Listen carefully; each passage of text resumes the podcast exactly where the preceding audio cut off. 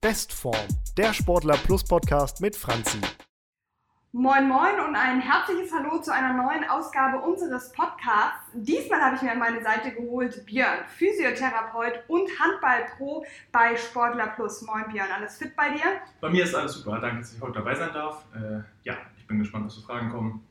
Viele Fragen. Ich habe hier einen langen Zettel, habe ich vorbereitet, weil als Physiotherapeut, heute sprechen wir so ein bisschen über Sportverletzungen und so weiter, äh, vor allen Dingen unter dem Motto verletzt und was nun, habe ich einige Fragen an dich und ich lege direkt mit der allerersten los. Du behandelst als Physiotherapeut ja nun jeden Tag Sportverletzungen. Ähm, wie unterscheiden sich Sportverletzungen von anderen Verletzungen, von, ich sag mal, normalen Alltagsverletzungen? Genau, die normalen Alltagsverletzungen, äh, in ganz großen Anführungszeichen natürlich, ähm, unterscheiden sich insofern, dass wir bei Sport dann meistens einen, normalen Hergang einer Verletzung haben. Das heißt, wir wissen, wie sind die Sportler gefallen, sind die umgeknickt, haben sich das Kreuzband gerissen und wir haben meistens auch eine gute Diagnose vorliegen. Das heißt, sie waren beim Arzt, wenn sie was Schlimmeres haben, ist irgendwas gebrochen, wir wissen meistens Bescheid, was da los ist. Bei vielen normalen Patienten, natürlich in ganz großen Anführungszeichen, ähm, haben eher Rückenschmerzen, die Schulter tut mal weh, die gehen meistens nicht ins MRT oder ne, die gehen überhaupt mal zum Arzt, das ist schon mal gut, aber die kommen meistens mit so Kleinigkeiten zu uns und da ist die Therapie natürlich dann auch eine ganz andere. Wie lange dauert das so im Schnitt? Wie lange habt ihr so einen Sportler immer im Schnitt in Behandlung sozusagen? Das kommt wahrscheinlich auf die Verletzung an. Ja, genau. Also wollte gerade sagen, das ist auf, den, äh, auf, die meisten Fragen wahrscheinlich, ne, bei so Fragen immer die Antwort, dass es immer sehr abhängig vom Sportler ist und auch von der Sportart. Ähm, wenn wir natürlich einen Kreuzbandriss behandeln, sind die meistens so ein halbes, dreiviertel Jahr hier, manchmal auch ein Jahr, wenn es länger dauert. Ähm, man versucht ihn natürlich so schnell es geht fit zu kriegen. Ähm, und die Autonormalverbraucher oder die nicht ambitionierten Sportler, die behandeln wir dann auch ganz unterschiedlich. Manche nur drei, vier Sitzungen, dann sind die schmerzfrei, wenn es gut läuft. Und manche hast du halt ein bisschen länger, halbes Jahr, dreiviertel Jahr. Manche hast du auch Dauerpatienten, wenn sie irgendwie schwerere Verletzungen oder Brüche haben und sich das ein paar Jahre zieht. Das ist mal sehr individuell.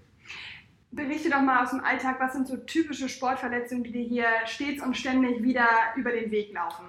Mir fällt da so ein Muskelfaserriss ein, der wird wahrscheinlich häufig auftreten. Ja, tatsächlich, aber den behandeln wir recht wenig als Physiotherapeuten, weil Muskelfaserriss kann man nicht allzu viel machen. Also wir können da nicht viel eingreifen. Natürlich kann man dem Sportler sagen, was er machen soll, ein bisschen Ruhe, ein bisschen adäquat belasten. Behandeln wir recht wenig. Was wir viel haben, sind so Supinationstraum, also ein umgeknickter Fuß äh, im Alltagsgebrauch äh, oder halt Kreuzbandrisse. Kreuzbandriss ist tatsächlich ein sehr großes Thema. Äh, haben wir gerade im letzten Jahr durch Corona natürlich viele Sportler gehabt, die irgendwie sich durch die äh, mangelnde Vorbereitung der letzten Saison, die war ja sehr kurz beim Handball auf jeden Fall, beim Fußball glaube ich auch, ähm, wo wir viele Kreuzbandrisse hatten und auch gerade umgeknickte äh, Füße und Sprunggelenke und natürlich am Handball auch mal eine Schulter und sowas, aber es bezieht sich meistens auf die untere Extremität, also Fuß, Knie, Hüfte manchmal, genau. Aber lass, lass uns da noch mal ein bisschen genauer drauf gucken, weil das finde ich total spannend. Du hast gerade die kurze Vorbereitung angesprochen mhm. während Corona. Vielleicht kannst du uns einfach mal mitnehmen und erklären, warum die Vorbereitung so essentiell wichtig ist, auch gerade mit Blick auf die Vorbeugung von Verletzungen. Ja, in der Vorbereitung findet natürlich das ganze Grundlagentraining so statt. Und die meisten kennen das unter Joggen gehen, Laufen gehen, aber es geht ja meistens oder sollte darüber hinausgehen. Und da geht es auch viel um Krafttraining natürlich und einfach die Muskulatur aufzubauen, die dann in der Saison, ich sag mal, abgenutzt wird, so blöd das klingt, aber natürlich Beinmuskulatur aufzubauen, Armmuskulatur und stabilisierende Muskeln aufzubauen, die dann in der Saison benutzt werden und natürlich mit jeder Woche und jedem Spieltag auch ein bisschen, ja, ich sag mal, schwächer werden. Und man sieht zum Ende der Saison meistens auch mehr Verletzungen in fast allen Sportbereichen, weil die Belastung halt einfach höher ist und über so ein ganzes Jahr oder ein halbes Jahr äh, sich zieht. Ähm, und dementsprechend haben wir natürlich. Äh, ist es natürlich sehr wichtig, dass man am Anfang der Saison eine gute Vorbereitung macht und die nicht nur auf zwei, drei Wochen kürzt. Und letztes Jahr durch Corona war es halt bei vielen Mannschaften, gerade im Amateursport, so, dass die halt wirklich nur drei, vier, fünf Wochen teilweise hatten und da wurde halt wenig Wert auf Krafttraining und sowas gelegt, sondern halt mehr beim Fußball auf Spielerische, beim Handball auch mehr aufs Technische und nicht so wirklich auf das Krafttraining und die Ausdauer. Ähm, und auch das Stabi-Training lief natürlich nicht so optimal bei vielen Vereinen und das hast du natürlich dann gemerkt bei den Verletzungen. Das ist ja etwas, was die Mannschaften gegebenenfalls jetzt im Sommer auch wieder erwarten könnte. Das heißt, was würdest du für eine, nehme mal an, die Vorbereitung ist nur drei Wochen lang, was würdest du dann für eine explizite Vorbereitung empfehlen, die sich da so ein bisschen, ich weiß, ich erwische jetzt ein bisschen auf den kalten Fuß, nein, aber... Nein, ich wollte wollt gerade sagen, wenn die, Woche, äh, die Vorbereitung nur drei Wochen ist, dann würde ich nicht spielen, bis wir die Saison nach hinten schieben, das wäre die sinnvolle Na gut, Lösung. okay, da haben wir nicht so viele Aktien genau, drin. Genau, natürlich. Ähm, was, was Sinn macht, natürlich ein gesundes Mittel, einen gesunden Mittelweg dann zu finden, wenn man wirklich eine Situation hat, man hat nur drei Wochen Zeit, dass man sagt, wir machen nicht nur Ausdauer oder irgendwie fußballerisch ein paar Sachen, sondern versucht wirklich Kraft, Kondition natürlich zu kombinieren und auch Stabilität vor allem zu, zu trainieren, dass die Sportler nicht beim ersten Spiel sofort umknicken und Kreuzbandriss haben. ähm, weil sie einfach eine schwache Beinmuskulatur haben oder einfach von der Bewegung auch nicht so äh, gut angepasst sind. Und das macht schon Sinn, dann vernünftiges äh, Allround-Paket zu schnüren und nicht nur zu sagen, ich gehe jetzt nur laufen um Platz irgendwie drei Wochen lang, weil die Jungs brauchen Konditionen. Das ist es dann halt auch nicht. Die Jungs und Mädels. Die Jungs und Mädels, natürlich. Entschuldigung. Kein Problem. Aber ähm, macht es da auch die Menge? Also würdest du dann auch empfehlen zu sagen, na dann macht schon auch drei Wochen wirklich Hardcore? Oder ist das dann auch wieder äh, ein Trugschluss, wenn man sagt, okay, dann ist der Körper irgendwie auch aus dem Kalten wieder wahnsinnig doll belastet und das tut ihm auch nicht so richtig gut? Natürlich sollte man äh, vorher vor, vorbereitet sein und schon mal angefangen haben. Also es macht Sinn, äh, vor diesen jetzigen drei Wochen oder wie lange die Vorbereitung jetzt auch sein wird, sich vorzubereiten. Und jeder Spieler kann ja individuell zu Hause ein bisschen was machen, also laufen gehen, Krafttraining, Sportler Plus App benutzen. Äh, genau, und ein bisschen äh, sowas natürlich zu Hause noch vorbereiten, das macht natürlich enorm Sinn. Und ich würde es auch immer fast empfehlen bei Amateursport, dass man, man hat ja meistens nicht mehr als zweimal die Woche Training im Amateursport, dass jeder zu Hause nochmal ein bis zweimal die Woche selber Kraft, Stabi, ein bisschen Laufen gehen natürlich auch, aber Laufen macht man im Training ja meistens. Also Kraft und Stabilität ist meistens das, was wir beim Fußball als Physiotherapeuten viel sehen, was da fehlt. Und das kann man super zu Hause trainieren. Oder im Fitnessstudio, wenn man natürlich Ahnung hat, wie die Übungen gut gehen und sowas. Das macht schon Sinn. Mhm.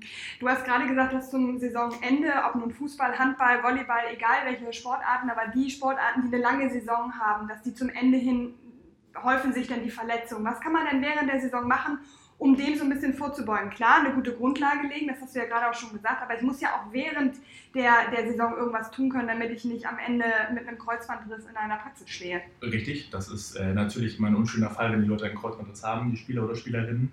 Ähm, aber natürlich macht es auch Sinn, vor allem die Winterpause zu nutzen. Also gerade bei Fußballern ist es ja so, dass die Winterpause enorm lang ist. Bei uns bei Handball ist es so, dass wir eine recht kurze Winterpause haben. Wir fangen im Januar, Anfang Januar, Mitte Januar meistens wieder an mit Handball. Ähm, und dadurch haben wir, dadurch, dass wir auch in der Halle sind, natürlich eine kurze Pause. Und äh, die nutzen wir natürlich dann zum Trainieren. Bei Fußballern, die haben meist eine deutlich längere Pause. Ich weiß gerade gar nicht wie lange, aber schon so bis Februar, März, soweit ich weiß, wenn nicht sogar noch ein bisschen länger. Ähm, und da ist natürlich ein enorm langer Zeitraum, wo nichts gemacht wird, gerade bei Amateursportmannschaften, die jetzt nicht in die Halle können oder vielleicht keinen Platz haben, Winter keinen Kunstrasenplatz. Ähm, und die haben natürlich das Problem, dass sie kein Training dann haben. Und dann hast du natürlich in der zweiten Saisonhälfte, die erste Saisonhälfte schon den Knochen, kein Training im Winter und dann musst du sofort wieder auf den Platz irgendwie ne, im Frühjahr. Und das ist natürlich enorm verletzungsanfällig. Ähm, und die meisten machen dann halt selber auch nichts, sind wir ehrlich. Ich kenne das als Teamsportler, sich selber aufzuraffen, wenn man das gewohnt ist, immer auf dem Platz mit dem Team zu sein, ist äh, enorm schwierig. Und da muss man natürlich gucken, dass man gerade die Winterpause dann nutzt, um sich so ein bisschen zu stabilisieren. Welche Rolle spielt die Regeneration?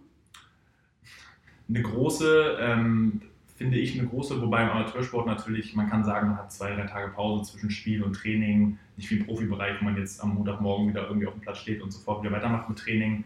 Ähm, aber es macht natürlich Sinn, Regeneration schon in den Alltag mit zu integrieren.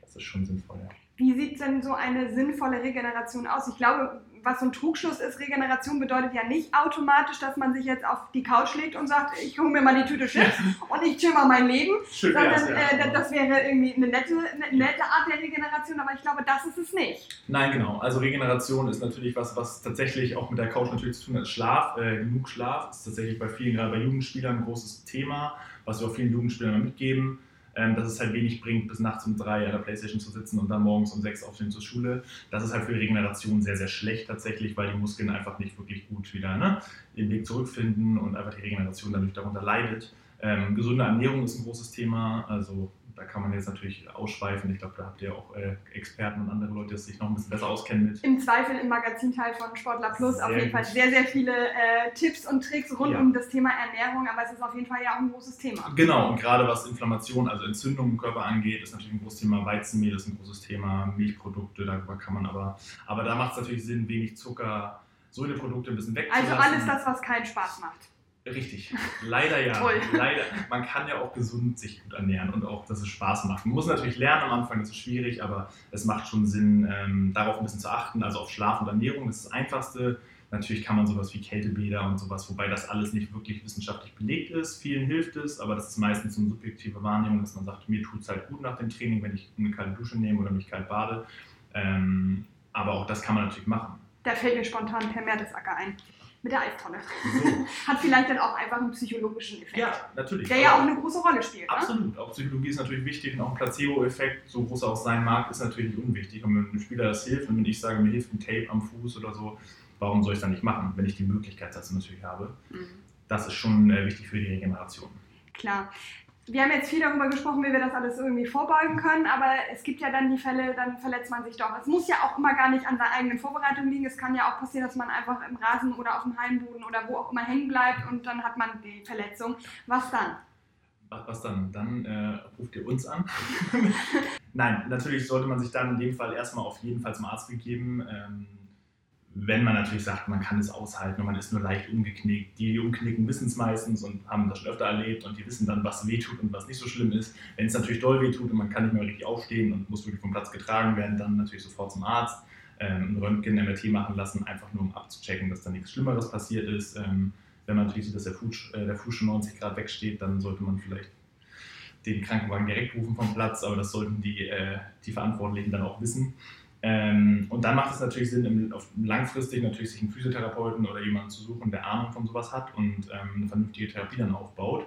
Wenn es natürlich was Leichtes ist, ähm, also ein Bänderriss im Fuß, wobei leicht ist da auch in großen Anführungszeichen natürlich geschrieben. Ähm, eine Verletzung, wo ich sage, die geht nach vier bis fünf Wochen, Muskelfaser, das hatten wir vorhin das Thema, der geht nach ein paar Wochen von alleine weg. Natürlich macht es Sinn, adäquat zu belasten und sowas. Dann kann man natürlich auch sagen, ja, ich gucke jetzt, was geht und mache wieder ein bisschen ähm, fangen wieder ein bisschen selber an, fangen es an zu laufen. Aber es macht schon immer Sinn, sich professionelle Hilfe zu holen bei sowas. Würdest du denn empfehlen, wenn, äh gut, das kommt wahrscheinlich auch wieder auf die Verletzung drauf an, aber dass man komplett pausiert oder kann man trotz einer Verletzung nicht auch andere Bereiche trainieren, andere Dinge machen oder ist dann wirklich Stillstand auch angesagt, weil der Körper die Kräfte braucht, um das zu heilen? Genau, also das, genau, es war ja lange Zeit das Pechschema, weil sehr bekannt in der, in der Szene oder in, in der Fußballwelt sowieso, da war das so ganz gehypt und im ganzen Sport eigentlich. Das war das Pause, Eis, Kompression, Hochlegen, also einfach Ruhe und Eis und Hochlegen. Ist heute gar nicht mehr so standardgemäß. Ähm, ist in der Akutphase, also direkt nach der Verletzung, wenn der Spieler vom Platz kommt, die ersten Minuten vielleicht ganz nett. Wobei Eis da auch nicht so optimal ist, sondern eher kühlen, also nicht unter 0 Grad, sondern einfach einen nassen Lappen nehmen mit kaltem Wasser und äh, kühlen. Und dann sollte er doch recht schnell wieder belasten, weil Knochen und alle Muskeln im Körper regenerieren gut unter Belastung. So wachsen wir auch als Kinder. Wir, ne, die Knochen werden nur stark, wenn wir Zug- und Druckbelastung äh, haben. Das heißt, Knochen und Sehnen und Bänder werden viel stärker, wenn wir uns bewegen. Das heißt, auch nach einer Verletzung macht es Sinn, nicht gleich loszusprinten natürlich, aber langsam anzufangen, wieder zu gehen, langsam zu joggen, wenn das geht, leichte Stabilübungen zu machen. Also es macht schon Sinn, sich nicht nur auszuruhen, sondern gerade dann, wenn man verletzt ist, ein bisschen was zu machen. Eine sogenannte adäquate Belastung. So sieht's aus. Super, ich wollte auch mal so einen, so, ja, so einen Fachbegriff genau. einfach mal Es fällt immer schwer, die Fachbegriffe nicht die ganze Zeit zu benutzen. Ich muss mich da ein bisschen, das glaube ich, aber machst du sehr gut, finde ich. ähm, wie kann ich die Heilung und Genesung außerdem noch positiv beeinflussen? Also du hast gerade gesagt, adäquate Belastung, okay, Ernährung wird auch da wieder eine Rolle spielen, äh, höchstwahrscheinlich. Aber was kann ich noch tun als Sportler, gerade auch als Amateursportler, der nun nicht einen riesigen Pulk an Physiotherapeuten und Mannschaftsärzten zur Verfügung hat, sondern der letztendlich der ganz normale Kreisligaspieler ist ähm, oder, oder was auch immer. Ähm, was kann der tun, um die Heilung noch positiv zu beeinflussen? Ähm ja, Heilung positiv beeinflussen, genau, Regeneration, das Thema hatten wir, also ausreichend Schlaf natürlich, ähm, genug Training, also adäquate Belastung hatten wir auch gerade das Thema, aber auch, dass man täglich ein bisschen was macht. Da geht es ja bei adäquater Belastung geht es ja nicht darum, dass ich einmal die Woche drei Stunden ins Fitnessstudio renne, sondern dass ich halt jeden Tag konsequent meine paar Übungen mache oder ein bisschen die halbe Stunde mir nehme, um ein bisschen wieder reinzukommen in den Sport. Was man natürlich super machen kann, ist seine anderen Körperpartien zu trainieren. Also man kann ja auch, wenn man einen Kreuzbandriss hat oder eine Beinverletzung, kann man trotzdem was anderes machen, kann andere Workouts machen, ne, die jetzt nicht das Bein belasten. Und sowas macht natürlich auch Sinn, weil natürlich auch, wenn ich jetzt nur Ausdauer trainiere oder Oberkörperkraft trainiere, mein Bein trotzdem mit benutzt wird. Also es ist ja nicht ganz weg vom Körper, das Bein, solange es verletzt ist. Wird auch schwierig. Genau, also Abschrauben ist noch nicht so drin bei uns. Ähm, würden wir auch manchmal gerne und wir Neues anbauen, aber das ist schwer. Ähm, aber es macht schon Sinn, natürlich trotzdem zu trainieren, alles was natürlich geht ähm, und ein bisschen wieder reinzukommen in den Sport auch. Und natürlich sich dann hinzusetzen und sagen, ich möchte sich Ziele zu setzen, das ist so ein großes Thema bei vielen Sportlern, auch natürlich für die Saison und sowas. Saisonziele sind wichtig so ist natürlich nach einer Verletzung auch wichtig zu sagen, ich möchte in so und so vielen Wochen wieder das und das geschafft haben. Da sollte man sich natürlich mit dem Trainer oder mit dem Physiotherapeuten hinsetzen und sagen, was kann ich schaffen in den sechs Wochen, was darf ich, ne? wie, wie ist das möglich natürlich, es muss ja realistisch sein, aber das macht auch Sinn, sich dann einen Plan zu machen mal und zu sagen, ich schaffe halt in sechs und sechs Wochen ne, das. Weil wenn man das nicht macht, dann hängt man halt irgendwann so ein Loch drin und fühlt sich, als ob man nicht vorankommt. Wenn man das natürlich vor Augen hat und sagt, ich habe das und das schon erreicht oder die und die Zeit ist schon um, ist es manchmal ein bisschen leichter. Auf dieses Loch würde ich gerne mal genauer eingehen, weil ich, Amateursport heißt ja nicht, dass man nicht auch ambitioniert sein kann. Ne? Du hast gerade die Saisonziele angesprochen oder auch die, die kurzfristigen Wettkampfziele, je nachdem, welchen Sport man ausübt. Aber ähm, wenn man diese Ziele dann hat und man verletzt sich, dann finde ich, ist das ja auch eine psychische Belastung, die man nicht komplett außer Acht lassen sollte. Was erlebst du da in deinem Alltag, gerade wenn es auch um Sportverletzungen geht? Fühlt man sich dann auch so ein bisschen wie jemand, wie jemand, der den Sportler dann auch aufbauen muss als Physiotherapeut? Ja, unbedingt. Also das ist, glaube ich, für uns als Therapeuten gerade nach Kreuzbandrissen, also Verletzungen, die länger dauern, nach dem Außenbandriss im Fuß, ne, der zieht sich drei, vier, fünf Wochen, je nachdem, wie fit der Spieler ist oder wie fit er sich fühlt. Ähm, aber so ein Kreuzbandriss, der zieht sich über sechs bis acht Monate, manchmal auch nur vier, wenn der Sportler sehr fit ist. Ähm, und natürlich muss man den Spieler aufbauen, weil die meisten sind natürlich enorm ne, deprimiert, gerade wenn es mitten in der Saison passiert. Die können den Rest der Saison nicht mitspielen, die müssen auf der Bank sitzen, müssen immer zugucken. Ähm, für die Mannschaft natürlich auch eine Belastung, gerade wenn es ein wichtiger Spieler auch war. Und ähm, natürlich müssen die Spieler da aufbauen. Auch dieses, ne, weil manche Ärzte, ich will jetzt nicht gegen Ärzte sagen, gar nicht, aber man hört ja immer so schlechte Stories, ne, dass man sagt, oh, der hat einen Kreuzbandriss gehabt, der kann gar nicht mehr spielen danach. Und so ist es ja nicht immer. Natürlich gibt es Einzelfälle, wo das ganz blöd läuft, aber das ist ja die Seltenheit. Kommt auch da ja immer auf die Verletzung letztendlich an. Genau, wie schwer richtig. ist es, was ist genau gerissen, wie viel ist auch kaputt im Knie, ist nur das ja. Kreuzband oder auch noch Meniskus und so weiter. Das ist genau. ja eine, eine vielfältige Geschichte. Genau, und da ist es natürlich enorm wichtig, den Spielern dann bei, bei Laune zu halten und am Ball zu halten und zu sagen, komm, pass auf, wir, ne, wir haben das und das schon geschafft und auch immer wieder zu zeigen, was wir, wo wir jetzt sind. Und manchmal sind sie in so einem Loch in der Mitte von der Therapie nach ein paar Monaten und sagen, oh, gar keine Lust mehr oder ne, macht keinen Spaß mehr. Und dann muss er sagen, guck mal hier, wir haben aber schon das und das geschafft. Du bist ja kurz davor quasi wieder auf Platz zu stehen. Und diesen letzten Schritt zu gehen, ist dann auch immer ganz wichtig. Macht einen das auch als Physiotherapeut stolz, wenn man dann so einen Kreuzbandriss hat, der irgendwie acht Monate zuvor völlig deprimiert in die Praxis gelaufen kommt und dann acht, zehn Monate später auf dem Platz läuft und sagt, hier, guck mal, übrigens, ich habe wieder das Tor geworfen oder geschossen oder was auch immer. Ja, das ist natürlich, ich glaube, das bei jedem Patienten. Also ich glaube, das ist nicht mal nur auf Sportler bezogen bei uns im Beruf. Das macht mit jedem Patienten Spaß, wenn die aus der Praxis rausgehen und, äh, und dann sagen, ey, cool, Schulter ist wieder heil oder Kreuzband geht. Aber natürlich bei Sportlern, gerade wenn es irgendwie bei uns bei Handball aus der gleichen Liga ist oder wenn man die Spieler auf dem Platz wieder sieht. Ich hatte damals auch einen äh, Spieler aus, bei uns aus der Liga, das eigentlich ein sehr harter äh, Konkurrent und Rivale in einer anderen Mannschaft war, den habe ich trotzdem behandelt, natürlich, weil das ist ja mein Job und ich mache es auch gerne. Und den hat man auf dem Platz wieder getroffen, hat sich die Hand geschüttelt und so. Das war ganz cool, natürlich, so eine Momente. Äh, und natürlich ist das, gut, Stolz ist nur so ein großes Wort, aber natürlich macht das Spaß an dem Beruf, dass man die Spieler wieder fit kriegt, gerade wenn man selber aus dem Sport kommt und weiß, wie doof es ist, wenn man mal verletzt ist. Also das kennt ja irgendwie jeder. Mhm. Wir haben ja jetzt viel auch über Amateursportler mhm. gesprochen und Sportlerinnen gesprochen. Ähm, man, was man immer wieder hört, gerade auch bezogen auf so einen Kreuzbandriss, dass es beim Amateursportler, Sportlerin viel, viel länger dauert als bei einem Profisportler oder Profisportlerin. Woran liegt das? Nur daran, dass sie die besseren Physiotherapeuten haben? Das kann ich mir irgendwie nicht vorstellen. Nee, genau, äh, das wollte ich gerade sagen. Ähm, da gibt es immer wieder Sportler, die bei uns, Amateursportler, die bei uns kommen und dann Videos zeigen von irgendwelchen Profis, die nach einem Monat wieder auf dem Laufband stehen und sprinten und dann wird immer so neckisch gesagt, ob wir das nicht auch könnten. Ähm, da muss ich den Sportlern auch mal klar machen, dass die sechs, sieben Mal die Woche trainieren und die Amateursportler natürlich nicht. Ähm, nein, das ist natürlich ganz anders, weil natürlich steckt da erstens ein riesen Budget hinter, wenn man mal guckt, was gerade Fußball-Bundesligisten oder auch in Amerika wird ganz, ganz viel gemacht medizinisch, ähm, was so Vereine in der ersten Bundesliga oder da in der NFL, NBA, äh, NHL oder so, was die an äh, Budget haben für, für, Physiotherapie oder auch für medizinische Sachen. Da wird nach jedem Spiel gefühlt äh, einmal alles durchgescannt und so bei jedem Spieler. Das können wir uns natürlich im Amateursport überhaupt nicht leisten. Man muss aber auch sagen, gerade was die Reha angeht, die Spieler sind vorher voll austrainiert. Also gerade ne, Fußballer, Handballer, die körperlich robusten Sportarten, die trainieren sechs bis achtmal die Woche äh, gegen Amateursportler. Die haben natürlich viel mehr Muskelmasse, auf der sie aufbauen können. Die werden auch schneller operiert meistens, also wird nicht lange gewartet. Da geht es ja auch um Geld dann. Die Vereine müssen den Spieler wieder einsetzen können. Ich meine, wenn so ein ja, Bayern München-Spieler ausfällt, da geht es dann noch ein paar Millionen, wenn der ein halbes Jahr ausfällt. Ähm, und der muss natürlich schnell wieder fit werden. Das heißt, da wird sofort äh, alles reingesetzt, dass er operiert wird und wieder irgendwie fit wird. Ähm, was beim Amateursportler meistens gar nicht so umsetzbar ist, weil der hat ja Familie und Arbeit, wo er irgendwie auch was planen muss. Und das umzusetzen ist natürlich enorm schwierig. Ähm, und das ist meistens der Grund dafür, dass äh, das schneller geht. Man muss aber auch sagen, wenn die Amateursportler sich reinhängen und wirklich fleißig sind, und da haben wir auch einige Fälle, dann können die auch schneller wieder spielen. Ob das immer Sinn macht, nach drei Monaten oder vier Monaten am Kreuzband wieder Schritten zu gehen, ist die Frage. Hm, muss man ein bisschen vor sich genießen, natürlich das Ganze, gerade wenn die Muskulatur nicht ganz so stimmt. Ähm, aber es geht in der Tat, das schneller hinzukriegen. Behandelt man Profisportler anders als Amateursportler und Sportlerinnen?